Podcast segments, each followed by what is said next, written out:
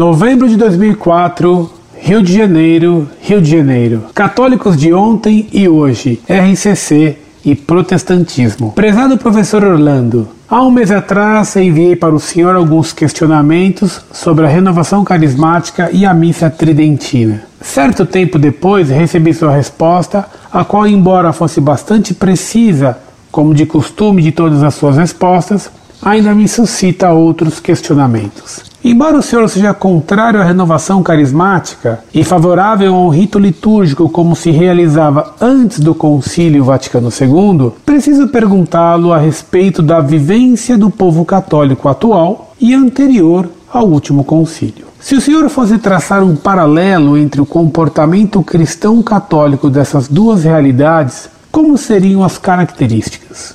Sabe por que eu pergunto isto, caro professor? É porque hoje observo que o comportamento, o posicionamento, a atitude dos que pertencem ao movimento da renovação carismática é bem diferente daqueles que se dizem católicos e que andam por aí, crendo em toda sorte de crendices, signo, reencarnação, sortilégios, pedras, cristais. Claro que não estou dizendo que somente os católicos ligados à renovação carismática estão agindo corretamente. Sei que existem pessoas que não pertencem e que até não gostam desse movimento, que são firmes nos ensinamentos da igreja, como por exemplo o senhor, mas sinceramente esses últimos são raríssimos. Me lembro de que no e-mail que o senhor me enviou foi citado como exemplo o leão, que estava preso a uma corrente cujo um dos elos não era de ferro e que, portanto, havia o risco iminente de um acidente. Este exemplo foi usado para a renovação carismática, que, embora pareça inofensiva, tem assim como o nosso leão um perigo latente,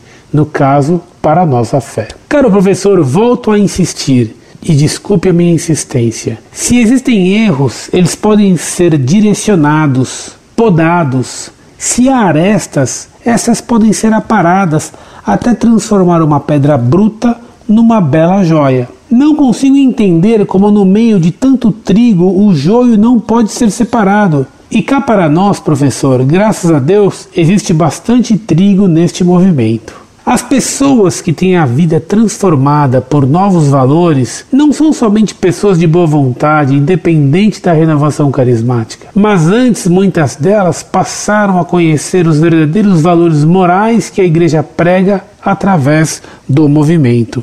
O senhor mencionou sobre a missa tridentina que o latim era usado porque era a língua voltada para Deus. Então eu pergunto: o que há de herético no povo que vai à missa em entender o que se fala para Deus? As primeiras missas, ainda no período dos apóstolos, era celebrada em latim ou numa única língua em todas as religiões? Falando um pouco sobre mim, quando retornei para a igreja, isso há uns sete anos atrás, fui acolhido por um grupo ao qual hoje estou coordenando, uma comunidade aliança, comunidade Magnificat.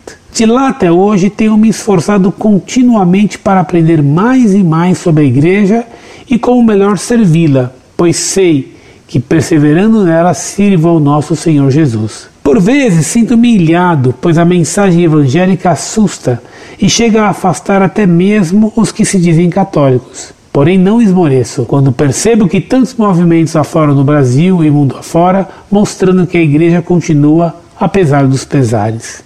Sinceramente, gostaria de conhecê-lo para sentarmos e conversarmos a respeito de nossa igreja. Quando o senhor virá ao Rio de Janeiro? Aguardando sua resposta, desejo-lhe que Deus abençoe esse seu árduo, porém valioso trabalho, lutar pela nossa fé católica. Muito prezado, salve Maria. Gostaria que você compreendesse que faço uma distinção entre as pessoas que frequentam as reuniões dos chamados carismáticos e o movimento em si. Critico e ataco as heresias e os erros graves da RCC. Admito que possa haver nesse movimento pessoas de boa vontade, pessoas equivocadas ou iludidas, que não conhecem realmente nem a doutrina católica, nem a da RCC, e que são pouco a pouco levadas a erros mais graves. Também sei que a RCC não é homogênea havendo grupos mais ou menos errados e outros de maior ou menor boa vontade. Evidentemente, não critico pessoas, mas as ideias que fundamentam a RCC Ainda ontem à noite recebi uma jovem dentista que dirige um grupo carismático. Quando fiz que ela lesse alguns textos de livros importantes dos carismáticos, ela caiu das nuvens e na realidade. Porque esses textos são espantosamente heréticos. Claro que os dirigentes maiores da RCC não mostram esses textos para todos, muito menos os explicam. Se o fizessem, perderiam muito de sua clientela. Gostaria muito que você lesse esses livros e que estudasse as origens do carismatismo.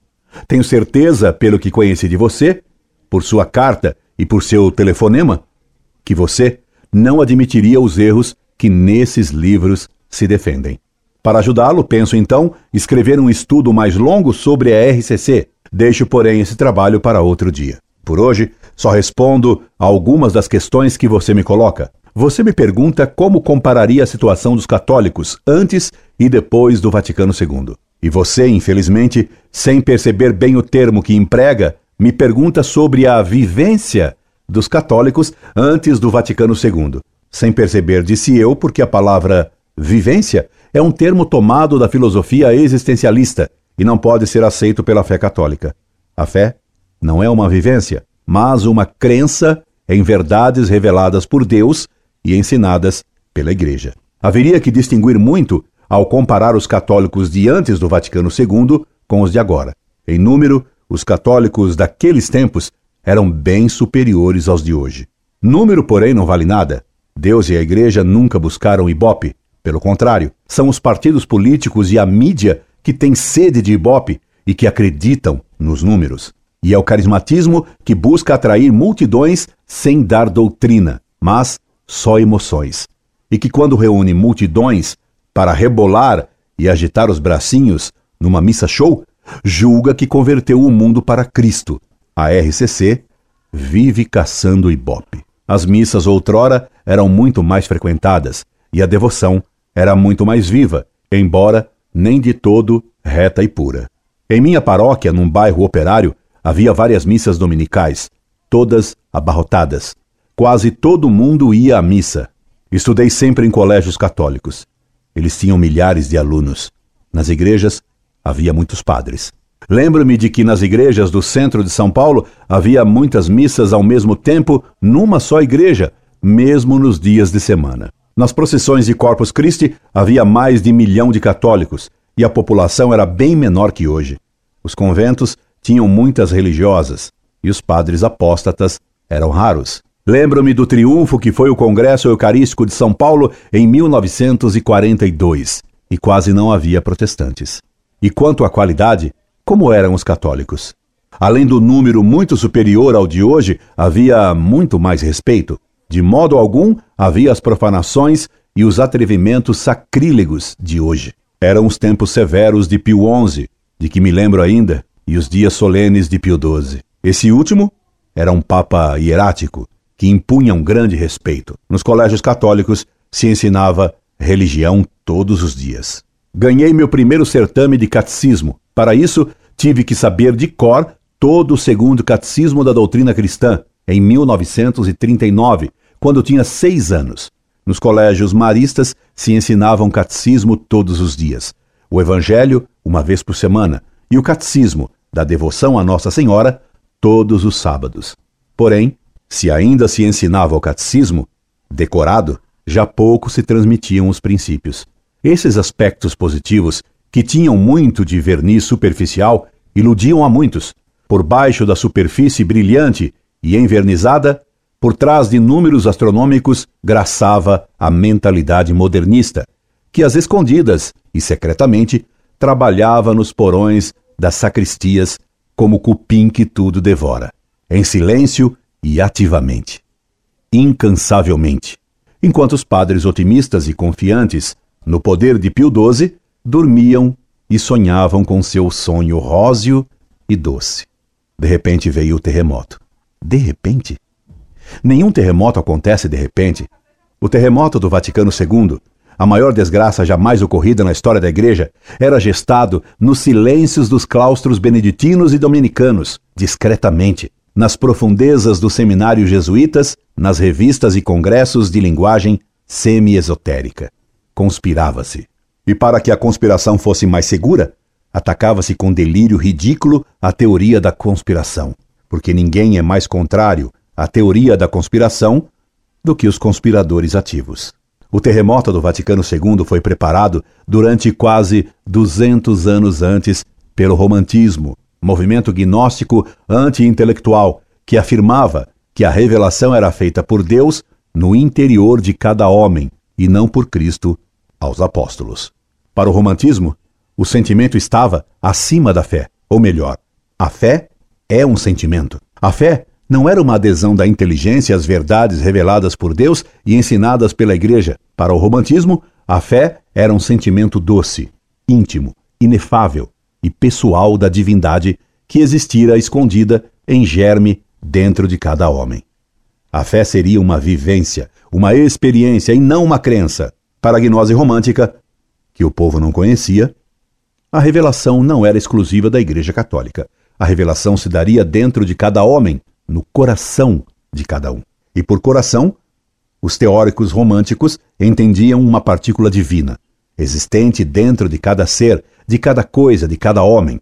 O povinho, coitado, entendia por coração o coração mesmo, e julgava que o sentimento era o ápice da devoção e da manifestação de Deus. Daí a difusão de uma piedade sentimental, rosicler, efeminada, que não dava importância à verdade, nem à luta, nem às virtudes sérias e seriamente praticadas. Começou-se a falar mais do amor do que a fé, e em vez de verdades, começou-se a pregar e a defender os sentimentos cristãos do povo brasileiro. Nas igrejas, se adocicavam as almas e se enervavam, se retirava o nervo, a fibra dos católicos por meio de canções extremamente sentimentais. Ser piedoso era rezar com o pescocinho inclinado e ter devoção era sentir os olhos úmidos nas procissões dos santos. Ser santo era fazer milagres, andar de camisolão azul celeste com uma flor de lírio na mão e com um jeitinho semi-feminino. Lembro-me de que quando me disseram que os santos eram assim, decidi não ser santo. Ah, se me tivessem dito que os santos, todos os santos, foram combativos e foram odiados, eram briguentos. Ah, se me tivessem dito que ser santo era ser combativo, era ser herói no mais alto sentido desse termo.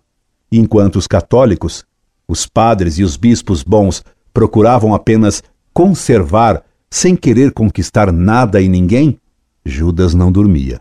Os apóstolos no Horto das Oliveiras dormiam. Judas não dormia. Judas vinha, à noite, com os guardas do templo, a corte e o tribunal também, com o tribuno de contrapeso, para prender a Cristo. E por que nunca me explicaram o que era a corte e o que fazia o tribunal romano lá, no Horto das Oliveiras, sem licença de Pilatos? continua no próximo episódio.